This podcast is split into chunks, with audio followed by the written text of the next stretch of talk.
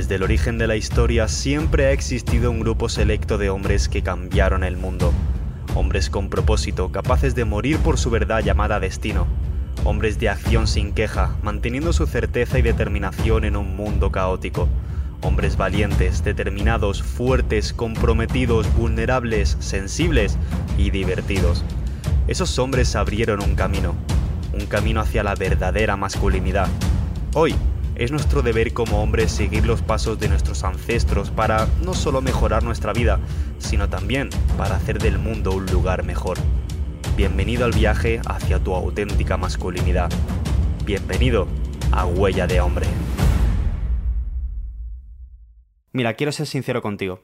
Si hay algo que limita hoy en día por encima de todo al hombre del siglo XXI, es el conformismo y la mediocridad. Hoy en día no paro de encontrarme con muchísimos hombres que lo único que saben hacer es quejarse de lo mal que les va la vida, de lo malas que son sus relaciones, de los pocos recursos que tienen para vivir la vida que quieren, de lo mal que se está portando el universo, la energía, Dios, incluso con ellos, de lo gordos que están, la poca energía que tienen, etcétera, etcétera, etcétera. Y es curioso porque mientras que dicen todo esto están cómodos en el sofá de su casa viendo su serie favorita, comiéndose la pizza XXL de su pizzería de confianza y preparados para salir justamente esa noche con todas esas personas que tanto han estado criticando una y otra y otra y otra vez. Y te digo esto con conocimiento de causa porque mi vida justamente era así hace unos años. Hace un tiempo atrás mi vida simplemente se resumía en quejas, en llantos, en lloros y sobre todo victimizarme constantemente día tras día de lo mal que se estaba aportando la vida, de lo mal que se estaba aportando el mundo, el universo, Dios, lo que quieras creer conmigo. De esta época que te estoy hablando que no hace mucho tiempo, simplemente a lo mejor un año o dos años como mucho, estaba gordo. No era una obesidad mórbida, lógicamente, pero sí que tenía ciertos kilos de más que al final pues me restaban confianza en mí mismo porque siempre he sido una persona que se ha fijado mucho en la buena imagen que daba a los demás, me importaba muchísimo y de hecho me sigue importando porque al final yo soy tipo 3, entonces me importa mucho la opinión que tengan los demás de mí, aunque sí que es cierto que ahora lo controlo mucho más, pero antes lógicamente no lo controlaba. Y era una época en la que estaba gordo, en la que cada vez que salía con mis amigos siempre me sentía inferior a ellos justamente por este hecho, porque ellos tenían un buen físico y yo no. Y no solo eso, sino que sus habilidades sociales eran muchísimo mejores que las mías, eh, conocían a muchas más personas, sobre todo a muchas más mujeres que yo, y esto me hacía sentirme muy, muy inferior con ellos. Entonces yo con ellos nunca daba mi opinión de lo que yo quería hacer, de los sitios a los que quería ir, de dónde quería ir a cenar, de si quería ir a este sitio o a este sitio, por miedo justamente a ofenderlos. Como yo me sentía inferior, me sentía un víctima, me sentía gordo, sentía que la vida se estaba portando muy mal conmigo y ellos eran como mis dioses, eran como personas supremas tocadas de la mano de Dios porque habían tenido mucha suerte de tener el físico que tenían, de ser los guapos que eran y de tener las relaciones que tenían. Yo en este caso no daba nunca mi opinión por, por eso, por miedo a ofenderlos, por miedo a que me criticasen, por miedo a, que me tratasen mal, cuando ellos siempre me han tratado con muchísimo amor y con muchísimo cariño.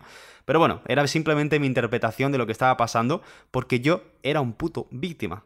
Y no solo eso, sino que al final lo único que hacía cada vez que quedaba con ellos era lo primero, antes de quedar, mi ritual siempre era llevar el móvil al 100% de batería. Porque siempre, y no había día que fallase, siempre lo único que hacía cada vez que quedaba con ellos era estar con el móvil todo el rato y estar en WhatsApp, en Instagram, en el email, en YouTube, haciendo todo menos estar con ellos. Por ese miedo a sentirme ofendido, por ese sentimiento de inferioridad, por esa culpa, por esa víctima, por esa queja que constantemente estaba en mi cabeza. Y no solo me pasaba con mi amigo de toda la vida, sino que también con las personas que empecé a conocer gracias al mundo del emprendimiento, me pasaba exactamente igual.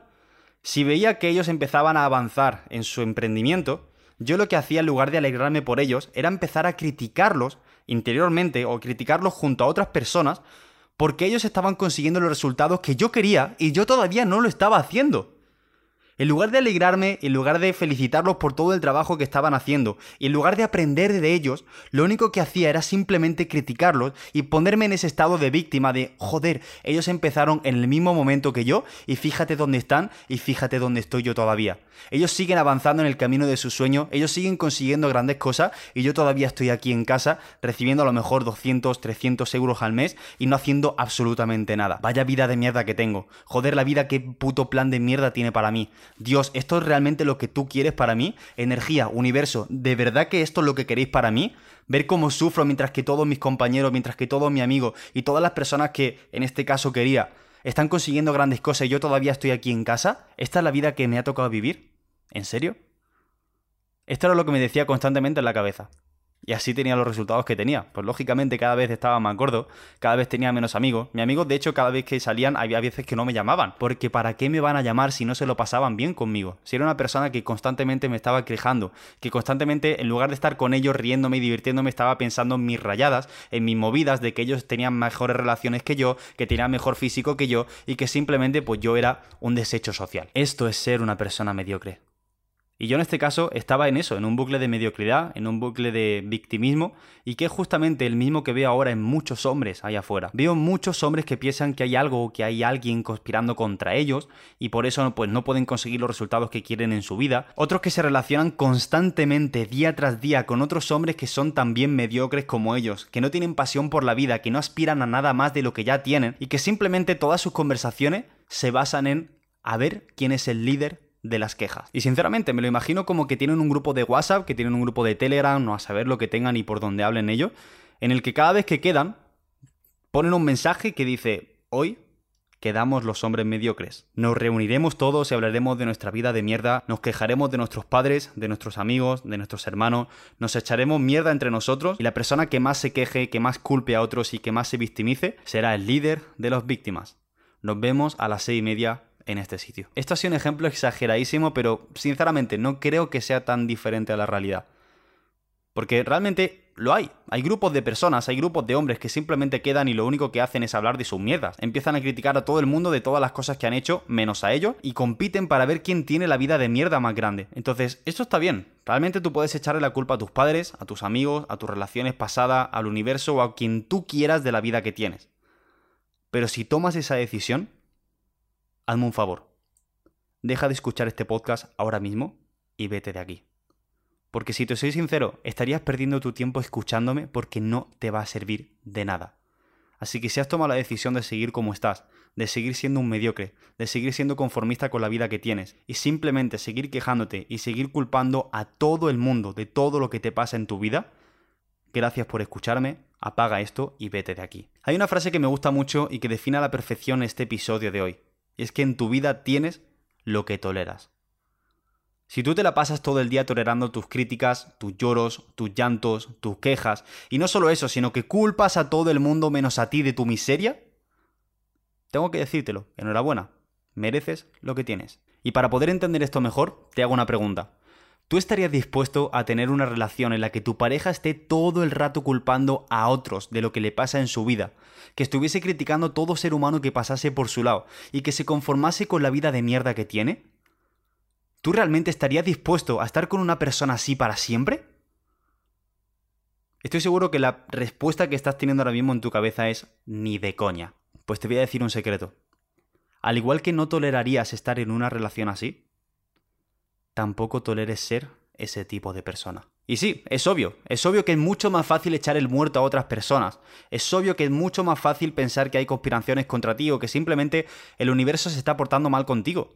Claro que lógicamente esto es mucho más fácil de hacer, pero que te quede claro algo. Ser mediocre al final es una decisión. Y nadie, y te repito, absolutamente nadie te está obligando a serlo. Si te paras a pensarlo un momento, Nadie te está obligando a meterte la basura que te metes en la boca. Nadie te retiene para que, en este caso, no progreses y no avances en tu vida.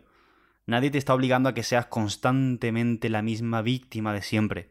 Nadie te está forzando a tener las relaciones que tienes en lugar de mandarlas al carajo y buscarte otras relaciones que te empoderen mejor, o en este caso a vivir la vida que tienes. Nadie te está obligando a ser o hacer nada de eso.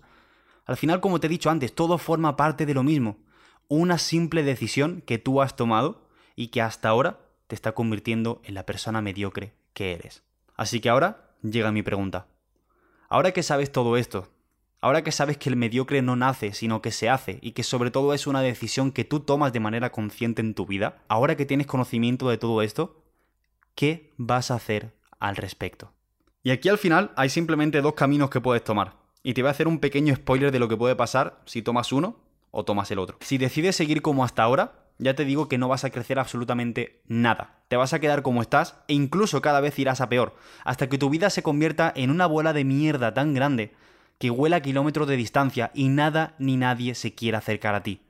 Incluso, ya te lo digo, llegarían a pagar por el hecho de no hacerlo. Así que imagínate cómo sería tu vida si sigues quedándote en esa mediocridad en la que te encuentras hoy en día. Pero si por el contrario decides empezar a trabajar en ti, a hacerte responsable de lo que ocurre en tu vida, a dejar de culpar a otros y empezar a buscar la manera de crecer con cada fracaso que la vida te vaya poniendo por delante, te voy a hacer un pequeño spoiler. Y es que este camino va a ser mucho más doloroso, va a ser mucho más difícil y va a ser muchísimo más incómodo. Y estoy seguro que habrá momentos en los que tengas ganas de tirar la toalla y que incluso que estés pensando, joder, bendita ignorancia. ¿Quién me dijo de meterme en todo este proceso y por qué no me quedé como estaba? Pero te puedo asegurar una cosa. Y esto no te lo digo porque lo haya leído o porque lo haya visto en otros, sino porque yo lo he vivido en primera persona. Te aseguro que este camino, este segundo camino de encontrar tu verdad, de conocerte a ti mismo y explorarte a ti a fondo, y no solo eso, sino de convertirte en el responsable, el único responsable de tu vida, es el camino donde más realización, donde más felicidad, pasión, entusiasmo y amor vas a tener ya no solo por ti, sino también por los demás. Y sobre todo, por la vida. Así que esto ha sido todo. Espero que este capítulo te haya hecho reflexionar y sobre todo a partir de ahora tomar esa decisión firme que va a cambiar tu vida para siempre, que es dejar de culpar y de criticar a todo el mundo y empezar a hacerte responsable de tu propia vida, para dejar la mediocridad a un lado y empezar a convertirte en ese hombre que estás destinado a ser. Y si ha sido así y este capítulo te ha hecho tomar esa decisión firme de empezar a convertirte en ese hombre que está destinado a ser, me encantaría saberlo y para poder hacerlo simplemente lo único que tienes que hacer es ahora mismo hacer una captura de pantalla, ya sea que estés escuchándolo en iVoox, en iTunes, en Google Podcast, en Spotify, donde sea haz una captura de pantalla y súbelo a tus historias de Instagram mencionándome, que en este caso soy arroba Ernesto Mateos, para yo en este caso ver que has tomado la decisión firme de empezar a vivir la vida que mereces y sobre todo la vida que realmente quieres para ti, sin mediocridades y sin conformismo. Y sobre todo también para ti, para comprometerte conmigo y contigo a dejar de ser mediocre y empezar a vivir esa vida que tanto mereces. Y ya sabes también que hay un grupo privado y gratuito de Facebook donde estamos creando una comunidad de personas que están decididas a vivir la vida que se merecen, personas que están comprometidas con su cambio, personas que invierten todos los días y que crecen constantemente.